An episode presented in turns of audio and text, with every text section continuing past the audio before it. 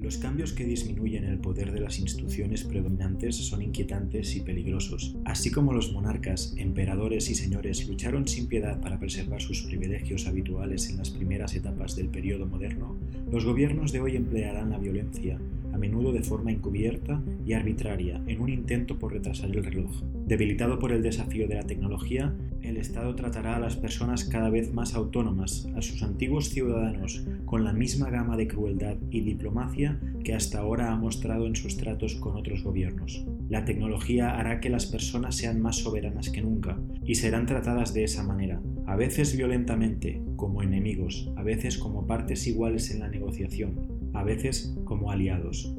Los cambios implicados por la revolución de la información no solo crearán una crisis fiscal para los gobiernos, sino que tenderán a desintegrar todas las grandes estructuras. A medida que la tecnología revoluciona las herramientas que utilizamos, también desvaloriza nuestras leyes, modifica nuestra moral y altera nuestras percepciones. El Estado se ha acostumbrado a tratar a sus contribuyentes como un granjero trata a sus vacas, manteniéndolas en un campo para ordeñar. Pronto las vacas tendrán alas. Como un granjero enfadado, el Estado empleará medios encubiertos e incluso violentos para restringir el acceso a tecnologías liberadoras. Bienvenido a Blockchain con Sabor, un espacio donde hablaremos del presente, pasado y futuro de esta tecnología. Me llamo Igini Moré y es un placer saludarte. Hoy no estoy con Mark Jeje, pero me acompaña Yasmina. Hola, ¿qué tal? Que, bueno, ¿te quieres presentar? Em, bueno, la verdad es que soy una inexperta en blockchain y vengo aquí a aportar mm, pues mi inexperiencia en el tema. apoyo moral, ¿no? Apoyo moral total. Apoyo moral. Ella ha estado conmigo durante todos estos años, escuchándome hablar de forma monotemática sobre el tema. La verdad es que sí. O sea, algo más o menos sí que entiendes. Lo básico, nivel básico. Pero bueno, eh, me ha dicho que quería participar, así que yo no le voy a decir que no. Yo no soy nadie para negarle su participación en el podcast. Así que, bienvenida, Yasmina. Gracias. Hoy vamos a hablar de que China quiere lanzar próximamente el yuan digital y dirás, ¿qué tiene que ver esto con, con blockchain? Pues resulta que el interés chino en la tecnología blockchain se remonta a 2014 cuando el grupo del Banco Central Chino, el PBOC, del People's Bank of China, hizo un estudio sobre las criptomonedas y blockchain para ver si había una forma de utilizarlos en la regulación y en usos gubernamentales, y después de eso el Consejo de Estado chino, que sería el equivalente del Congreso, incluyó blockchain en los planes del gobierno para el desarrollo tecnológico. Y aquí volvemos a estar en las mismas. ¿Qué es blockchain? Para el presidente chino, Xi Jinping, la tecnología blockchain es una tecnología de administración de datos neutral. Ok, ¿y eso qué significa? Pues que es una tecnología que permitirá gestionar los datos de múltiples partes de forma neutral. Sin intermediarios. O con un intermediario neutral, que es la propia tecnología. Vale. Así que China quiere lanzar su moneda digital y por un lado tenemos la figura de Chang Chung-mu, quien es el líder del proyecto de este yuan digital, que ha trabajado la mayoría de su carrera profesional en el PBOC, el People's Bank of China, considera que el yuan digital debería tener una anonimidad controlable y que el proyecto Libra de Facebook no debería ser menospreciado ya que podría competir a largo plazo con el yuan si China no toma medidas al respecto. Y es que hay que recordar que la base de usuarios de Facebook es más grande que la población de China y claramente es una de las pocas empresas en el mundo que pueden decir esto. A ver, ¿qué opinas de esto de anonimidad controlable? Primero de todo, no entiendo el concepto. ¿Me lo puedes explicar? Yo tampoco lo tengo muy claro, porque al final o eres anónimo o no eres anónimo. Esto de anonimidad controlable, si yo puedo controlar cuando eres anónimo y cuando no, es que no eres anónimo, porque en algún momento yo podré decidir si tú dejas de ser anónimo. Ya. Entonces, es bastante contradictorio este concepto. Y verdad, pues no se lo cree nadie, porque es que no, el gobierno... No, porque si te controlan, te controlan y punto. Correcto, y aparte viene de China. Ya. O sea, el gobierno lógicamente tiene que decir esto, pero no se lo cree nadie. Eh, Chang Chung-mu alega que esta anonimidad controlable será para detectar el lavado de dinero financiamiento al terrorismo, temas de impuestos, controlar el juego online, etcétera, etcétera. O sea, todo lo ilegal. Sí, todo lo ilegal. Pero claro, El gobierno va a investigar esas transacciones ilegales, pero ¿cómo va a decidir si son ilegales? Podría llegar a investigar transacciones que no son ilegales, pero claro, ya te, ya te han investigado. Con lo cual ya han roto esa privacidad o esa anonimidad que te están ofreciendo. Claro. Y esta excusa de, ah, es que pensábamos que, era, que estabas cometiendo transacciones ilegales o fraudulentas. Ya, pero ya te han investigado. Aquí, claro, el gobierno debería ofrecer alguna seguridad o alguna opción al ciudadano para que en sus transacciones se pudiera ver si te están espiando o no. Es decir, si nosotros utilizáramos esta, este yuan digital y hiciéramos transacciones, en algún momento deberíamos de nosotros poder ver si esa transacción que hemos hecho ha sido solicitada para ver quién, quién ha hecho esa transacción por parte del gobierno.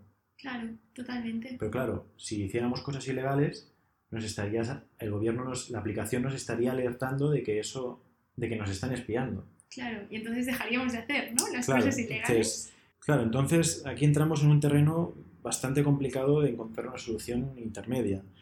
A mi modo de verlo, si una persona no hace transacciones extrañas y cumple con la ley, no debería de preocuparse, ¿no? O sea, si tú no haces nada malo, no, Todo correcto. todo correcto. Claro. Pero claro, eso tampoco quita el deseo a la privacidad y al anonimato que muchas personas quieren. Yo personalmente muchas veces me planteo lo siguiente. Si yo no estoy haciendo nada ilegal, no estoy haciendo cosas raras, y los datos que genero sirven a las empresas o al gobierno para conocerme mejor y ofrecerme una oferta de valor más personalizada, para mí no es un problema. Ya, para mí sí, ¿ves? Es que aquí sí que es verdad. O sea, yo, por ejemplo, todos los datos que genero, sí que es cierto que al final los acabas generando porque utilizas el móvil, las redes sociales y todo, y al final tú les acabas regalando esos datos, pero, pero realmente creo que nuestra identidad tiene un valor y que por lo tanto nos deberían recompensar. Claro, claro, yo estoy totalmente de acuerdo contigo. Yo creo que deberían ser las personas quien también fueran recompensadas por compartir sus datos. Exacto. El punto no es que yo no quiero que la empresa tenga mi información. El, el punto es que yo quiero que la tenga para que, O la cedo sabiendo que me van a dar una recompensa. claro, y que la recompensa no sea solo una oferta de valor más personalizada. Exacto. Yo le estoy compartiendo mis datos, mis gustos, mis intereses, estoy ahorrando dinero a esas empresas que, si no me conocieran, me estarían Bombardeando, bombardeando a mensajes anuncios que no te que, interesan. que no me interesan y estoy facilitando a aquellas empresas que realmente podrían llegar a proponerme algo que sí que me interesa, pues que recompensen al usuario, al- no a las empresas que están en el medio, que ahora mismo son pues, Facebook, Google y otras plataformas que hacen negocio a partir de la información de los usuarios. Por suerte, hoy en día existen bastantes iniciativas que buscan empoderar al, al usuario y recompensarle por ello, pero son bastante desconocidas. Desde Steemit, que sería el máximo exponente de las redes sociales descentralizadas, donde también encontramos a DTube, que sería el primo hermano de YouTube, pero del mundo más descentralizado, a otras plataformas que te recompensan con satoshis, otras criptomonedas o tokens, por ver anuncios o simplemente navegar por internet desde su plataforma. Entonces, ahí sí, creo que mucha gente diría, pues me da igual que sepan mis intereses. Al final, estamos compartiendo todo el rato nuestros intereses y tenemos una cuenta de Instagram pública, un Twitter público, solo con a quién sigues, a quién no sigues, el tipo de mensaje que tuiteas, ya estás comunicando al mundo. Claro. Pero claro, ahora no queremos que utilicen esa información para que nos conozcan mejor. O que la, la utilicen gratuitamente, sería la palabra. O sea, o sea, las empresas que compran esa tengamos- información no la utilizan gratuitamente porque, No, porque pagan, a, las- pagan. a- estas empresas que generan. exacto, pero yo como usuaria me siento como un poco estafada, ¿no? Porque al fin y al cabo me podrían dar también una parte de esos ingresos, no sé. Bueno, O sea, yo creo que es... Pero claro, yo como usuaria también la estoy cediendo gratuitamente, o sea que culpa mía también. Sí, porque es que ahora ya estamos como en, en la fase de nos hemos dado cuenta que hay un negocio allí y que el Ajá. ciudadano o el usuario podría aprovecharse de eso.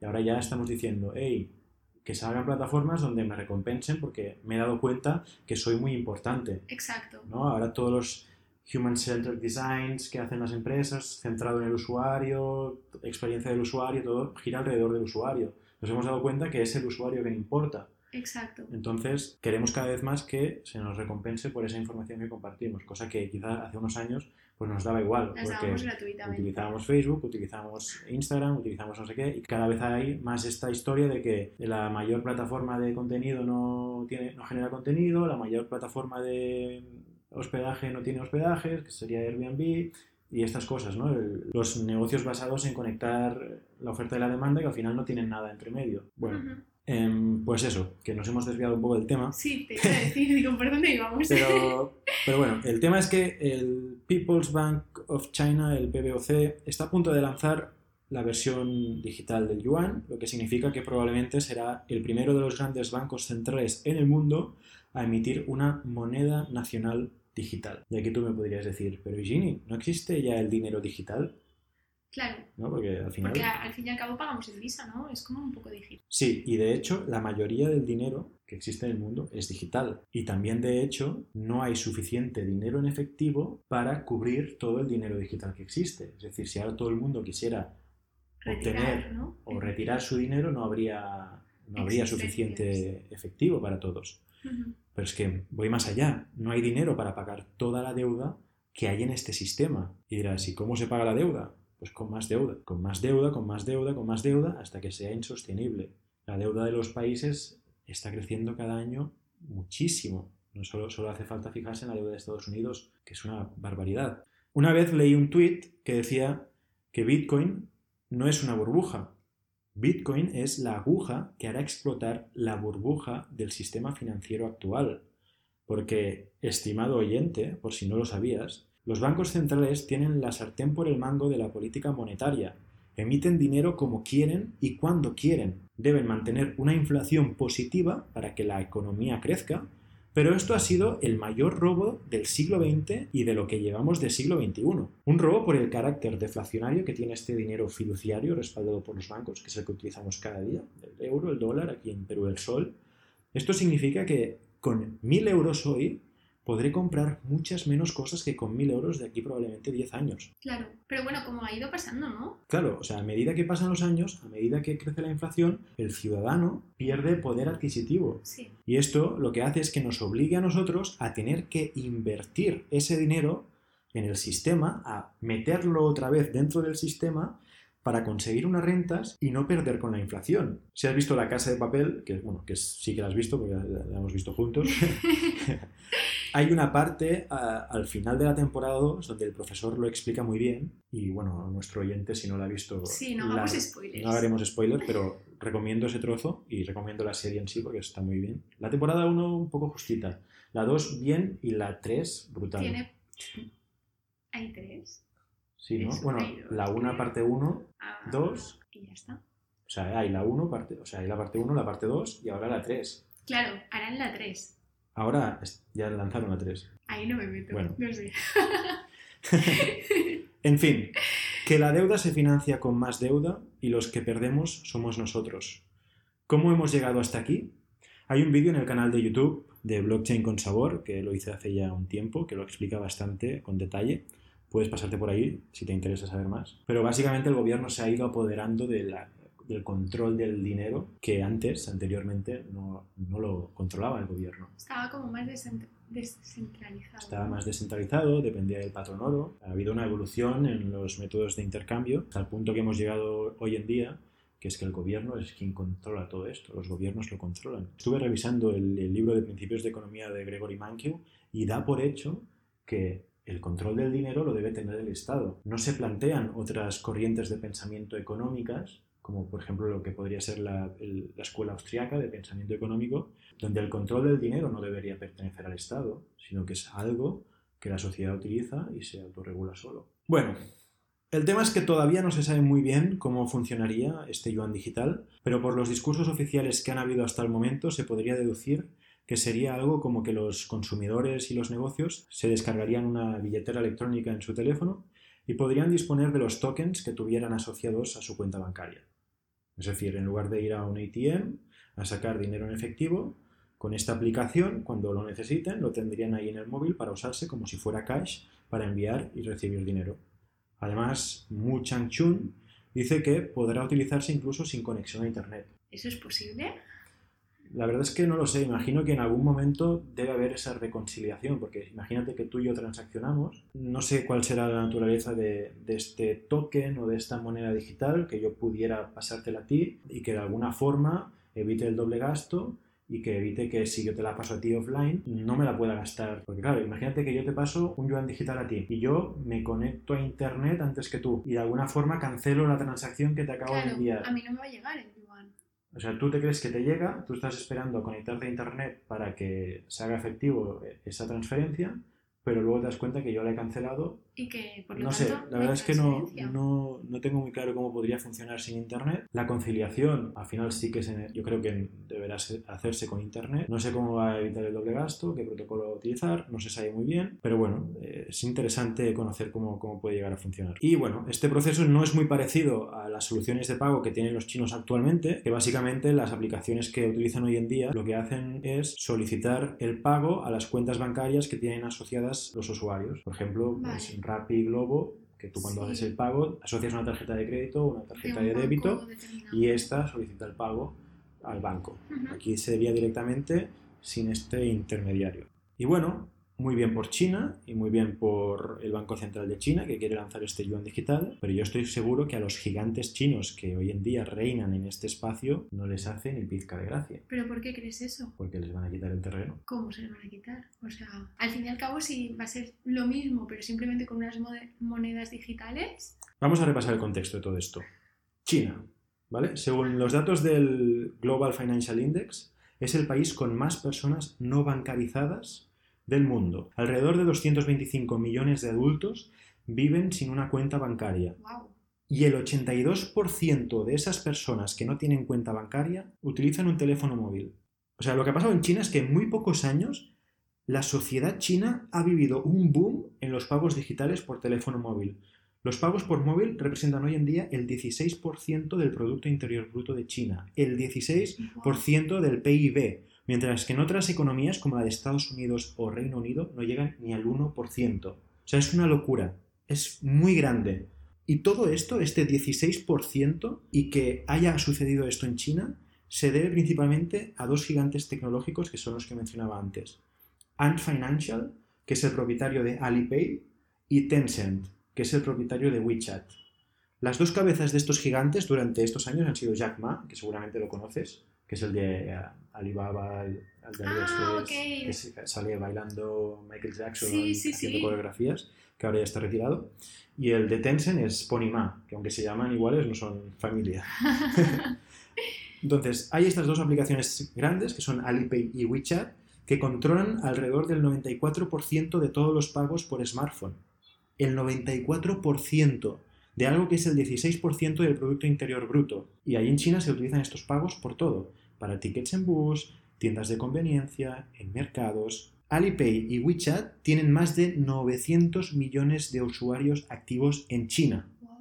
Y claro, esto no se debe a que ofrezcan una solución para pagar o enviar dinero, sino que todas estas aplicaciones, bueno, estas dos en concreto, están integradas en otros servicios como son la mensajería instantánea, las redes sociales, comercio electrónico. O imagínate que tú con WhatsApp también tuvieras tu perfil de Instagram, tuvieras tu perfil de Facebook, Mi perfil de la cuenta del banco. ¿no? pudieras enviar dinero, o sea, que Claro. todo tuvieras integrado allí. Y aquí, claro, el Banco Central de China ve que se queda atrás en esta carrera y que está perdiendo el control de los medios de pago, con lo cual se ha propuesto unificar los medios de pago minoristas y competir por una parte del sector. Y además de todo este tema de controlar los envíos sospechosos de dinero, también ven una amenaza en el control de la política monetaria, porque si una aplicación de pago puede tener sus tokens, sus puntos, sus créditos, aquí en Perú está Rappi con sus Rappi créditos, Sí.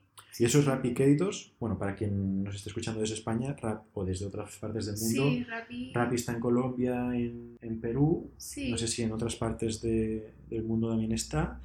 Globo está en España, Sí, es muy parecido a Globo. es, la es competidor de Globo. Pues Ra- Rappi tiene lo que es los Rappi créditos, con lo que puedes comprar cosas dentro de la aplicación. Entonces, ¿están creando dinero? O sea, ¿los Rappi créditos es dinero? Claro, en principio no.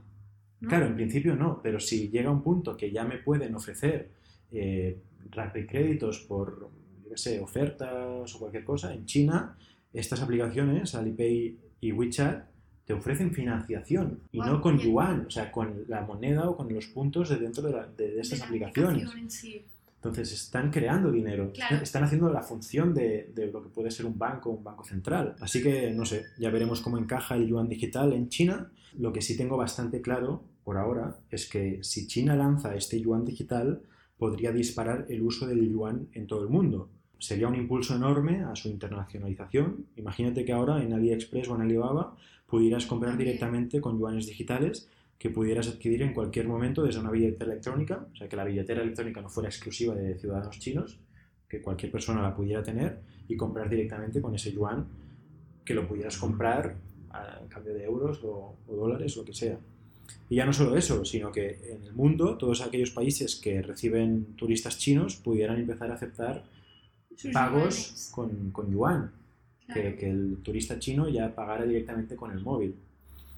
La gran histeria sobre este tema empezó cuando Xi Jinping dio un discurso el 24 de octubre de este año diciendo que China debería conquistar blockchain. El presidente de China ya hace tiempo que promueve de forma pública la tecnología blockchain. En 2017 o 2018 Xi Jinping ya empezó a promover la tecnología, pero de forma más limitada, en pequeñas conferencias y tal. Pero es que esta última vez lo ha hecho en un gran discurso en medio de una conferencia del Partido Comunista Chino y después de la conferencia salieron un montón de noticias de los medios oficiales del Partido Comunista Chino y empezaron a hablar sobre esto, de la importancia que le dio China al blockchain, le dieron muchísima cobertura, pero en su narrativa, en los discursos, él menciona que blockchain es el futuro y que China no puede perder y necesita una posición de liderazgo en esta tecnología. Y también menciona de forma explícita que otras naciones están acelerando el desarrollo de la tecnología blockchain y China tiene que hacerlo igualmente. Dice que China necesita centrarse en ayudar a establecer el estándar blockchain. Y ahí, claro, aquí me surge a mí una duda existencial de, bueno, ¿cuál es el estándar blockchain? ¿Se refiere al lenguaje de programación? ¿Se refiere a arquitectura, a protocolos, a la plataforma? Porque claro, para que sea estándar debe haber consenso. Y no solo consenso en China ni en el Partido Comunista Chino, sino en toda la comunidad. Y no solo en China. Xi Jinping dice que para mejorar la posición de supremacía china en blockchain, China tiene que hacer que el estándar sea global, universal, y su discurso en general es a favor de blockchain. Pero no menciona ni una sola vez Bitcoin ni otra criptomoneda. O sea que a lo mejor no lo relaciona con las monedas, sino... No, o a lo mejor no quiere que sus ciudadanos empiecen a investigar sobre lo que es Bitcoin, las criptomonedas, Para no para, que no acaben comprando, no se den cuenta de lo que puede llegar a ofrecer a la sociedad. Ahora mismo tienen puesta la vista sobre inteligencia artificial y 5G y también recientemente pues, le han dado mucha más importancia a lo que es la tecnología blockchain, al menos de forma pública, considerando blockchain una tecnología de administración de datos neutral, que es lo que comentábamos antes. Así que no sé, imagínate, tenemos una China Chain, una blockchain, una blockchain de China, ¿no? Y todas las grandes compañías como Tencent, Alibaba, Huawei, todas podrían desarrollar aplicaciones sobre ese protocolo específico de blockchain y también podría permitir a terceros desarrollar sus propias aplicaciones encima de ella, lo que significaría que todos los desarrolladores de blockchain estarían incentivados por la gran cantidad de usuarios a la que tendrían acceso y creo que eso podría ser un gran incentivo para que todos estos desarrolladores de blockchain independientes extranjeros desarrollaran sus aplicaciones en esta blockchain china. Porque el gran problema que existe actualmente es claramente de adopción. El principal caso práctico es el del trading. La mayoría de plataformas de intercambio de criptomonedas tienen menos de 100.000 usuarios al día.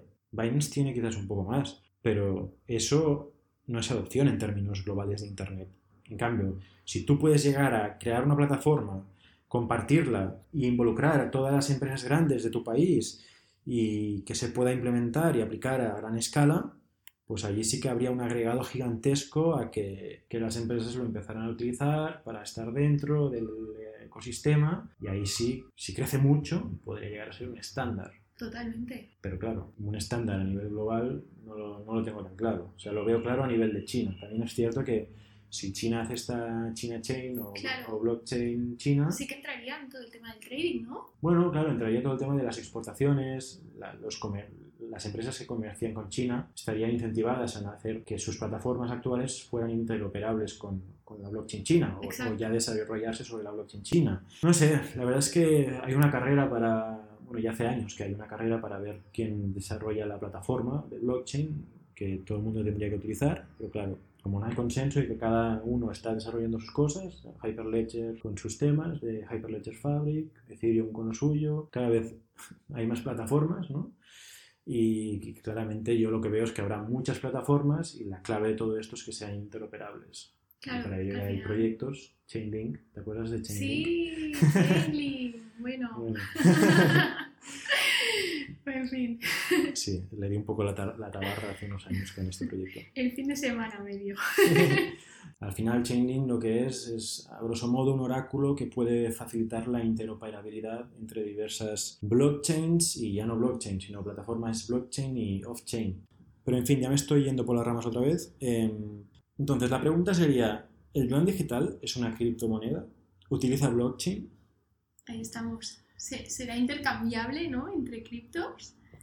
No sé si será intercambiable o no con otras criptos. Supongo que sí. Claro. Pero bueno, ahora me has hecho recordar que hay un concepto que es el atomic swap, que lo que permite es cambiar, intercambiar criptomonedas sin que haya un intermediario central. Ponte, por ejemplo, que yo te quiero cambiar Ethereum por Bitcoin a ti, pues que lo podamos, lo podamos hacer directamente a través de un smart contract sin, sin ningún exchange de por medio.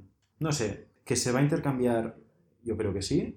El cómo se va a intercambiar, ya lo veremos. Y sobre lo de si va a utilizar blockchain o no, no tenemos muchos detalles a nivel técnico de este proyecto, pero como aquí cada uno define blockchain como quiere, no hay un consenso en su definición, imagino que sí tendrán un registro único compartido por los diferentes interesados en el proyecto. Será una moneda totalmente centralizada y imagino que también utilizará criptografía, pero claro, ¿la hace eso una criptomoneda?